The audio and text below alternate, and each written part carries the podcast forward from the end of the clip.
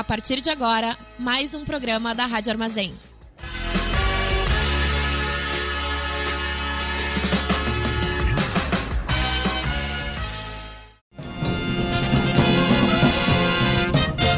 Começa agora o informe semanal da Fundação Tibico Altair de Verdades e Segredos. Muito boa noite para todo mundo ouvindo Rádio Armazém. Tá começando mais um informe semanal da Fundação Tibico Altair de Verdades e Segredos.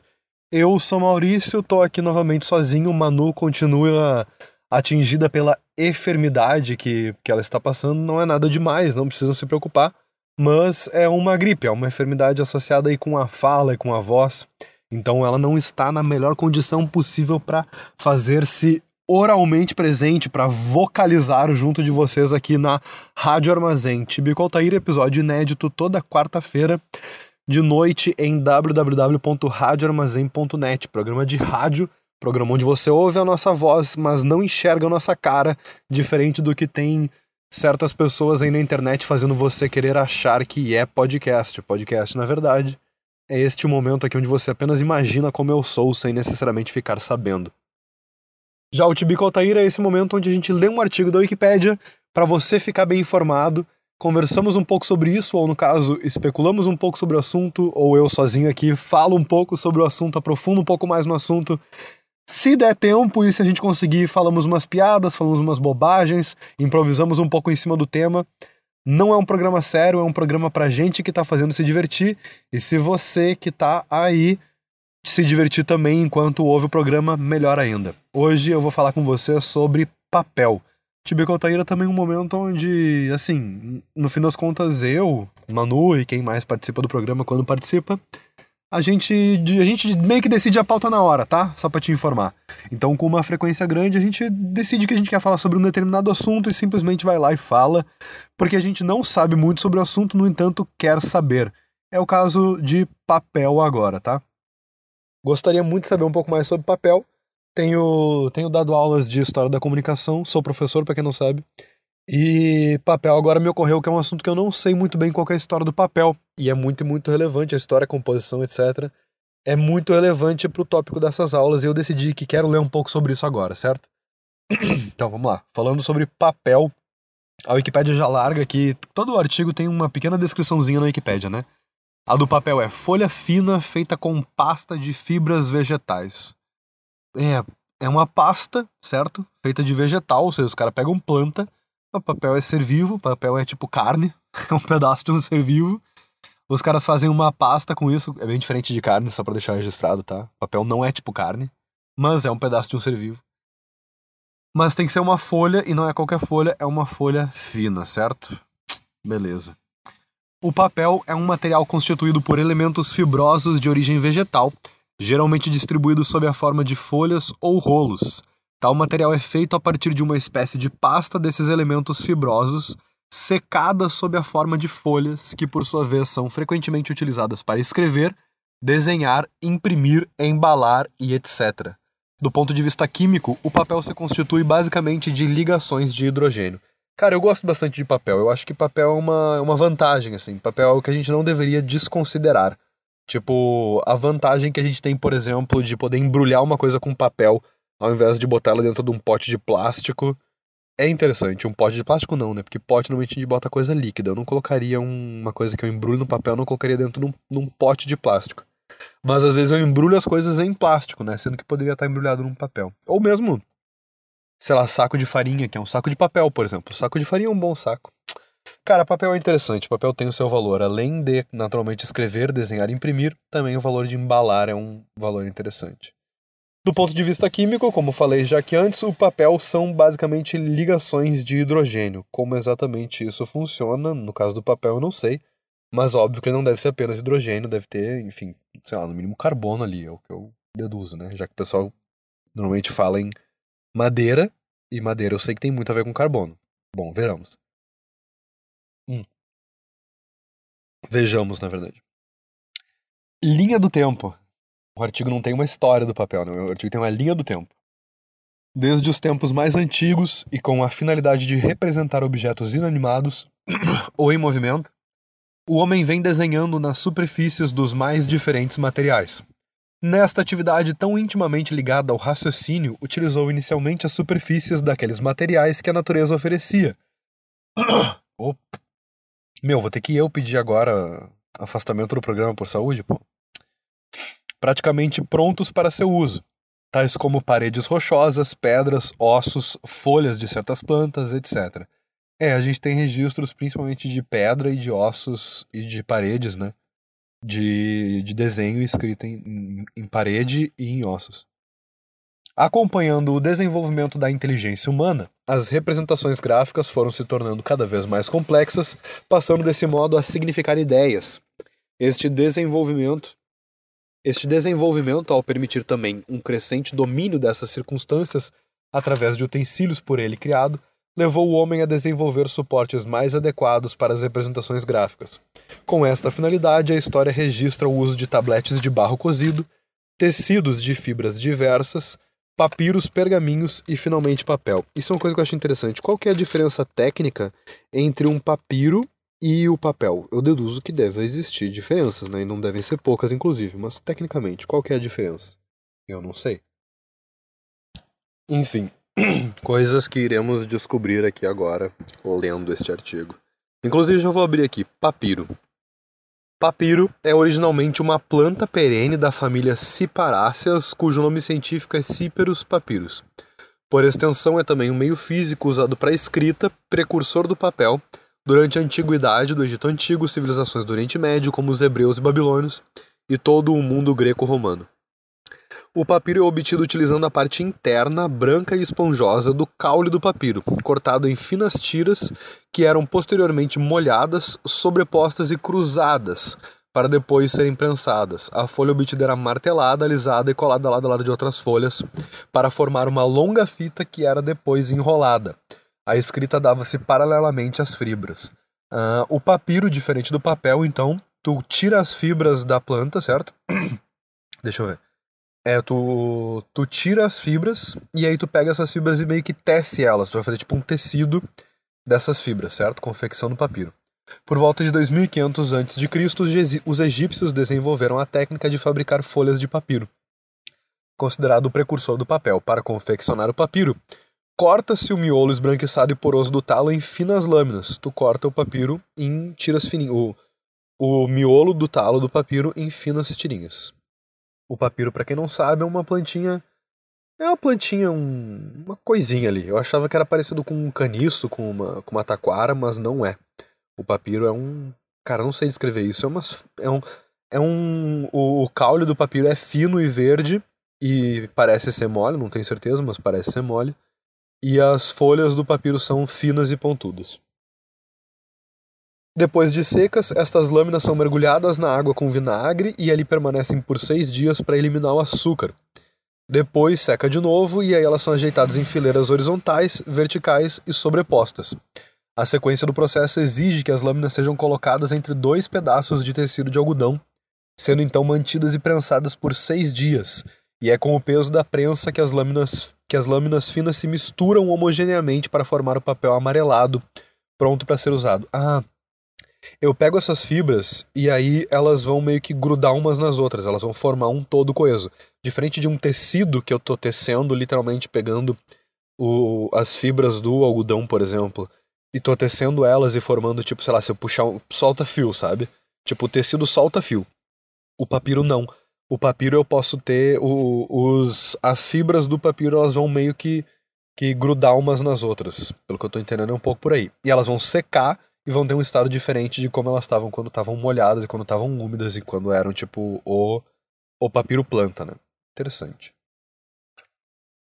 O papiro pronto era então enrolado em uma vareta de madeira ou marfim para criar o rolo que seria usado na, na escrita. Aí os caras pegavam e se escreviam em cima, certo? Esse é o papiro pergaminhos. Pergaminho, pelo que eu entendi, é o formato de enrolar, né? Pergaminho é uma pele de animal. Ah, viajei. Não, a gente chama de pergaminho quando a coisa está enrolada, mas não é, é um rolo. O pergaminho é uma pele de animal, geralmente cabra, carneiro, cordeiro ou ovelha, preparada para nela se escrever. Designa ainda um suporte de inscrição de palavras materializada pela escrita. O seu nome lembra o da cidade grega de Pérgamo, na Ásia Menor, onde se acredita possa ter se originado ou distribuído. Então é isso, pergaminho, tecnicamente falando, pergaminho é escrever em pele de em pele de animais, certo? Eu achava que pergaminho era quando era o, era o nome do rolo. Falei merda, tá?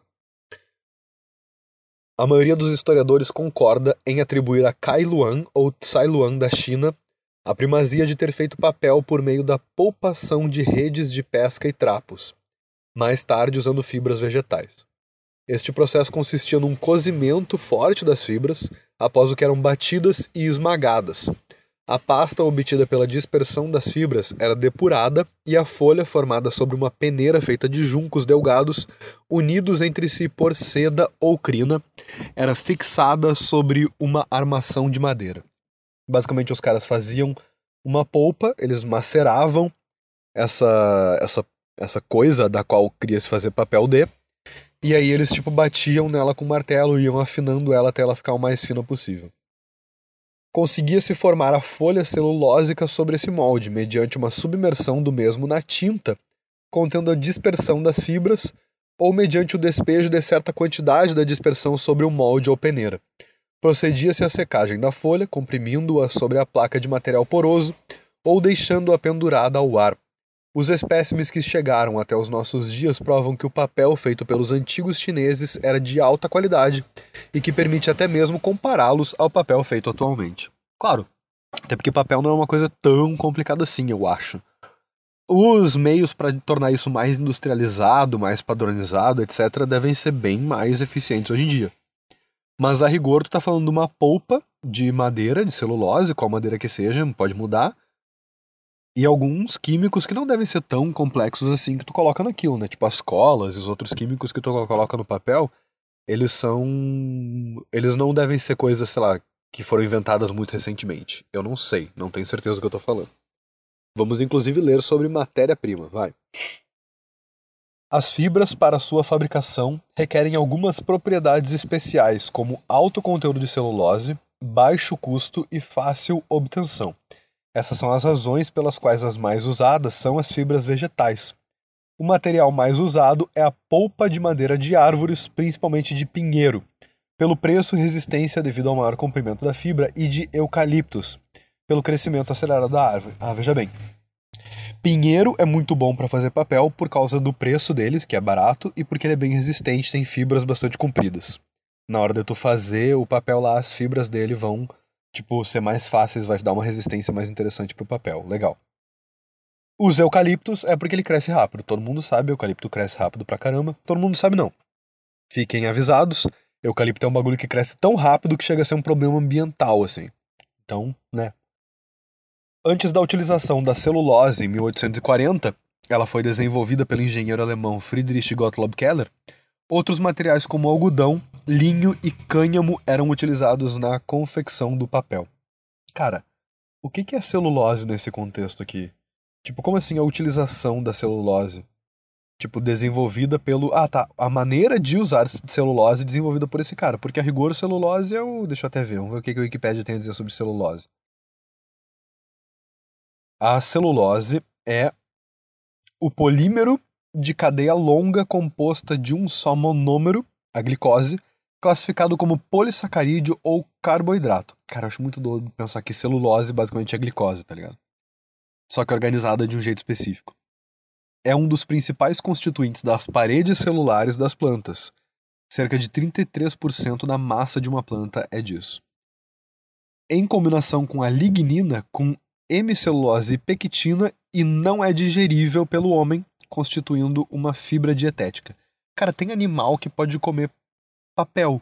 Tipo, eu acho que eu posso alimentar uma vaca com papel, por exemplo. Tecnicamente eu acho que eu posso, porque é celulose, a não ser que, tipo, talvez alguma coisa daquela celulose seja tóxica pra vaca, a rigor ela vai se alimentar com aquilo, né? Alguns animais, particularmente os ruminantes, podem digerir celulose com a ajuda de micro-organismos simbióticos. Outros, como os humanos, não possuem celulase, a enzima responsável por hidrolisar a celulose em glicose, e por isso não conseguem utilizá-la como fonte de energia. Cara, agora pensando bem, uma das maneiras, talvez, Não, é meio maluco isso. É meio coisa de cientista maluco. Mas, tipo assim, e se ao invés. E se a gente, tipo. Começasse a. Que nem, as- que nem o pessoal, por exemplo, come lactase. Na. Tipo, come cápsula de lactase. A gente tivesse cápsulas de celulase e a gente comesse, tipo, sei lá, eucalipto, tá ligado? Igual, sei lá, panda come bambu, qualquer coisa do tipo. Interessante, não tinha pensado nisso. Essa é a celulose, ok? Voltando para falar de papel. Atualmente, os papéis feitos de fibras de algodão são usados em trabalhos de restauração de arte e artes gráficas, por exemplo, desenho, gravura, porque eles exigem um suporte de alta qualidade. Não é comum, por exemplo, tu usar papel feito de algodão para escrever qualquer coisa que tu queira escrever que não é, sei lá, que não é desenho ou gravuras. Nos últimos 20 anos, a indústria papeleira, com base na utilização da celulose como matéria-prima para o papel, teve notáveis avanços. No entanto, as cinco etapas básicas de fabricação do papel se mantêm. Número 1, um, estoque de cavacos. Não sei, não tenho a menor ideia do que é isso. Número 2, fabricação da polpa.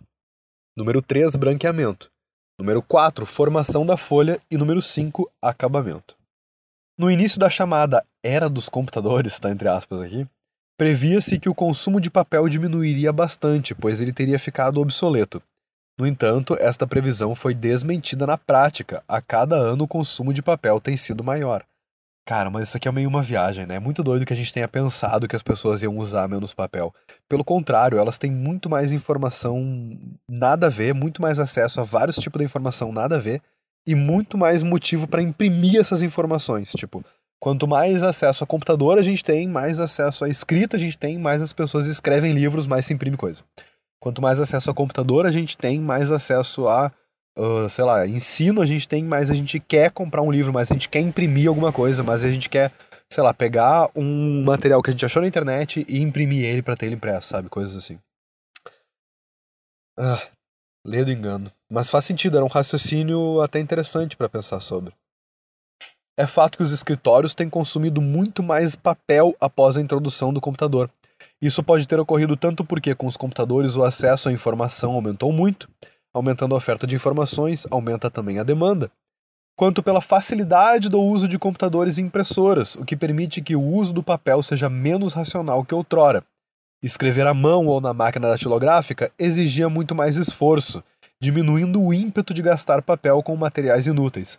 Isso é um bom ponto. Pensa, tipo assim, eu vou escrever, por exemplo, uma relatoria de uma reunião, tá? Vou escrever uma ata de uma reunião, o que quer que seja. Eu vou escrever ela de uma maneira muito mais sucinta se eu tiver que escrever à mão. Eu vou ser muito mais breve, muito mais direto. Se eu puder escrever, tipo. Se, eu puder escrever, tipo, num computador, eu vou provavelmente escrever bem mais. Aí se eu tiver que imprimir essa ata, por exemplo, já vai ser um material que eu acabei imprimindo ali que gastei mais papel do que eu gastaria antes de ter o computador. Né? De fato, a porcentagem de papéis impressos que nunca serão lidos é bastante alta na maior parte dos escritórios, especialmente aqueles que dispõem de impressoras a laser, as quais imprimem numerosas páginas por minuto. É muito mais fácil imprimir do que ler, né? Ah, a produção do papel. Para se transformar a madeira em polpa, que é a matéria-prima do papel, é necessário separar a lignina, a celulose e a hemicelulose, que constituem a madeira. Para isso se usam vários processos, sendo os principais os processos mecânicos e os químicos. Os processos mecânicos basicamente trituram a madeira, separando apenas a hemicelulose, e assim produzindo uma polpa de menor qualidade de fibras curtas e amareladas. O principal processo químico é o Kraft, que trata a madeira em cavacos com hidróxido de sódio e hidrosulfeto de sódio, que dissolve a lignina, liberando a celulose como polpa de papel de maior qualidade. O principal inconveniente desse processo é o licor escuro, também conhecido como licor negro, que é produzido pela dissolução da lignina da madeira. Esse da lignina da madeira. Esse licor deve ser tratado adequadamente devido a seu grande poder poluente, já que contém compostos de enxofre tóxicos, mal cheirosos e grande carga orgânica. Cara, que viagem, tipo, eu tô separando um bagulho da madeira e o resultado desse, dessa separação é um, é um lixo, né, cara? Tipo, eu tô produzindo papel e tô gerando um, um esgoto aqui, sabe? O reaproveitamento dessa lignina é diverso, podendo o licor ser concentrado por evaporação e usado até mesmo como combustível para a produção de vapor na própria fábrica. O branqueamento da polpa de papel subsequente também é potencialmente poluente, pois costumava ser feito com cloro, gerando compostos orgânicos clorados, tóxicos e cancerígenos. Atualmente, o branqueamento é feito por processo sem cloro elementar, conhecido como ECF, do inglês Elemental Chlorine Free, que usam dióxido de cloro. Usam dióxido de cloro, mas usam não cloro não. Ah tá, não é, não é outra. Bom, beleza. Ah, ou totalmente livres de cloro, conhecido como TCF, do inglês Total Chlorine Free. Ah tá, ele é livre de cloro elemento, tá, entendi. Cloro elementar, claro. Total Chlorine Free, que usam peróxidos, ozônio, etc. Estudos apontam que o efluente que sai de ambos os processos quando tratado não possui diferença significativa quanto ao teor tóxico, sendo ambos de baixíssimo impacto ambiental. Aplicações industriais têm apontado para uma redução na emissão de óxidos de nitrogênio na mudança do processo TCF para o processo ECF. Então, o ECF emitiria menos óxido de nitrogênio. Essas duas evidências em conjunto têm começado a fazer o setor repensar quanto a qual processo dentre os dois é efetivamente menos poluente e quebra um grande paradigma no setor que acreditava como dogma que o processo totalmente livre de cloro, TCF, fosse o mais adequado ambientalmente. Aí, né, questões que a gente que a gente acredita, crenças, crenças de um, de um setor específico. Quanto à produção mundial de papel, vamos lá. Os maiores produtores de papel e de celulose do mundo em 2019 em milhões de toneladas por ano. Primeiro disparado, China, 99 milhões de toneladas por ano. Depois os Estados Unidos com 75 milhões e em terceiro lugar o Japão com 26 milhões. Veja a diferença absurda que vai ter da China para o Japão em quantidade de papel, tá ligado? Tipo, China 99, Estados Unidos 75, Japão 26. É daqui em diante que começa a ficar mais ou menos estável, porque aí a Alemanha é 22, o Canadá é 12, e aí fica ainda mais estável, porque vai ter Coreia do Sul, Finlândia, Suécia, Brasil e Indonésia. Esse é o top 10 países produtores mundiais de papel. Agora aqui um, um breve resumo do processo produtivo que a Wikipedia traz para nós. Primeiro, o processo produtivo básico do papel, e aqui não levamos em consideração as particularidades dos diferentes tipos de papel, produzidos a partir da celulose, é dividido em quatro etapas: a extração e preparação da madeira, a extração e preparação a extração e preparação da madeira, o polpeamento, a transformação da madeira em celulose marrom, a transformação da celulose marrom em celulose branqueada e a etapa de finalização do papel desejado. Na preparação da madeira, considera-se a colheita da floresta plantada, seguida de seu transporte à indústria. Sua transformação em pedaços menores, chamados de cavacos, e por fim, a separação mecânica dos cavacos através de uma série de peneiras que possuem o tamanho ideal para a entrada no digestor. Aqui está mais ou menos sugerindo o que é um cavaco, mas eu ainda assim não consigo ter certeza. Eu imagino que seja tipo. Pedaços menores da madeira, não sei ter certeza assim, do que, que a gente pode dizer que deve ser o, o cavaco. Bom, mas é isso aí. A segunda etapa diz respeito à definição do processo de produção da polpa de celulose, chamado polpeamento. O principal objetivo deste processo é separar a lignina das fibras de celulose. Nessa etapa deve-se selecionar qual tipo de processo será utilizado, os mecânicos, os semiquímicos ou os químicos.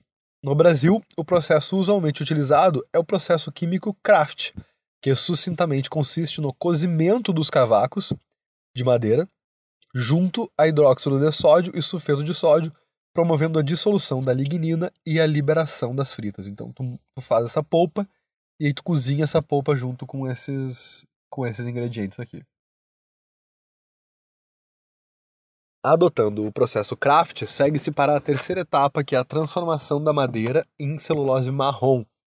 Aqui se dão quatro subetapas. Primeiro, a digestão, onde tem o cozimento da madeira junto ao hidróxido de sódio e sulfeto de sódio para separar a celulose marrom da lignina. B.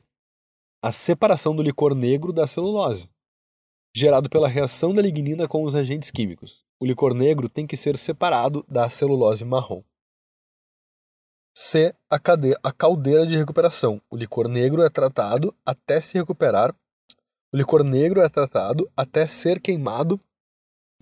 Meu Deus do céu, a dificuldade que eu tô para ler. O licor negro é tratado até poder ser queimado na caldeira de recuperação para gerar energia e manter a unidade industrial.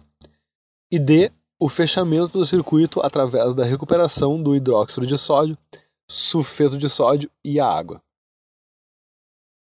Acho muito doido essa ideia de recuperação do circuito, tipo quando tem um, uma parte de, um, de uma de uma, de uma, de uma, de um fenômeno químico assim, de uma coisa química, que um elemento participa do processo, portanto o processo só acontece com a presença daquele elemento, mas esse elemento a rigor não não faz parte da festa, por exemplo, não é quem está promovendo a festa, mas ele organiza a festa, alguma coisa do tipo. Produzida a celulose, Ué, que isso? Tá. Produzido a celulose, a finalização do papel se dá usualmente em unidades totalmente autônomas. Esta etapa está dividida em três. A. Máquina de papel, onde normalmente ocorre a recomposição da celulose através da sua diluição em água e aplicação de aditivos para se atingir as características desejadas do papel. B. O rebobinamento para estocagem e aplicação nas máquinas específicas. C máquinas para confecção de produtos finais, a depender das características desejadas, como gramatura, brilho, etc. Certo? Beleza. Ah, tamanho padronizado de papel. As pessoas padronizam tamanho de papel. Isso é bom e importante também. As folhas de papel comercialmente vendidas são cortadas em tamanhos pré-definidos. Os mais comuns são carta e A4, usados em escritórios e tarefas escolares. As gráficas também usam papel em tamanho A3, principalmente para a confecção de cartazes. As dimensões são agrupadas em um tipo de família, onde os valores crescem na seguinte proporção: A, a altura do tamanho atual passa a ser a largura do próximo tamanho, e B, a altura do próximo tamanho é o dobro da largura do tamanho atual. Sim, é a mesma coisa. Alguns exemplos. Basicamente, o papel vai se, se desdobrando assim, sempre sempre pegando o, o seu sentido horizontal e tornando ele o seu sentido vertical, assim, sempre tipo se expandindo horizontalmente até, o, até ser o dobro. Interessante, muito bom. Aí tem aqui umas medidas aqui do A4, do A3. O papel que normalmente chega na gráfica é um formato grande. Tu vai ter vários, vários A4s ou A13s ou A5s para escrever dentro dele, para colocar dentro dele. Mas não é o mesmo papel que nos encontra no nosso dia a dia, nas nossas impressoras, etc. Que é o papel A4. Tamanho padrão de papel, conhecido como A4. 21 centímetros e 29,7 centímetros.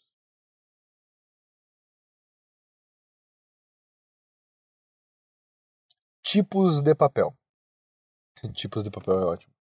Papel ácido, papel alcalino, papel artesanal, papel autocopiativo, papel bíblia, papel cartão, papel cartucho para armas de fogo antiga, papel couché, papel dobradura, papel de seda, não, papel de cera, papel de seda, glinter, uma espécie de papel termosensível, papel higiênico, papel jornal, papel fotocopiador, papel fotográfico, papel manilha, papel manteiga, papel offset, papel termosensível, papelão, papel reciclado, papel presente, papel vegetal, papel verger, papel sulfite, papel, papel de arroz, papel de West Mentor. E finalmente papel de folha de bananeira. Ver também. Pergaminho já vimos, imprensa, né? Não é interessante, reciclagem de papel, Papiro já vimos, papelão, tamanho de papel, parede de, papel de parede e polpa de celulose.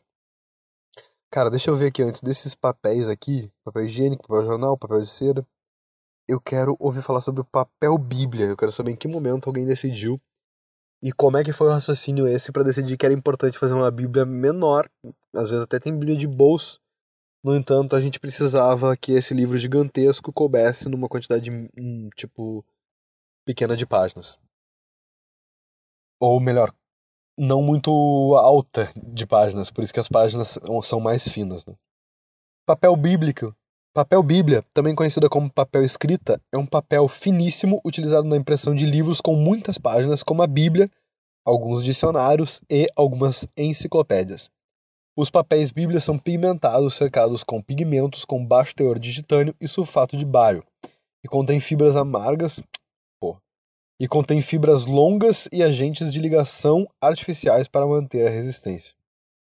Sua camaradagem, sua camaradagem, meu Deus, tô lendo com a minha cara.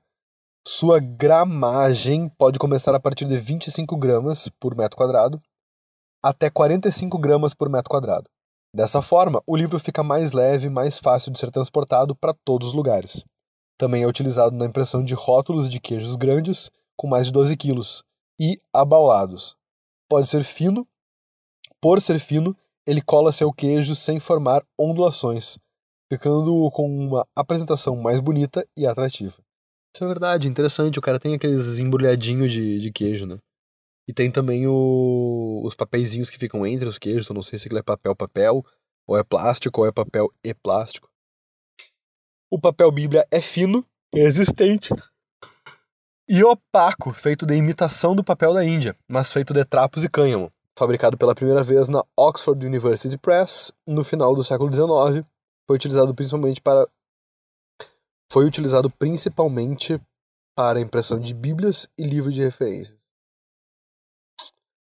É certo, isso daí então, tá? Esse aí é o papel. Espero que você tenha aprendido um pouco mais sobre o papel. Desejo tudo de bom nesse final de semana para você. Um grande abraço.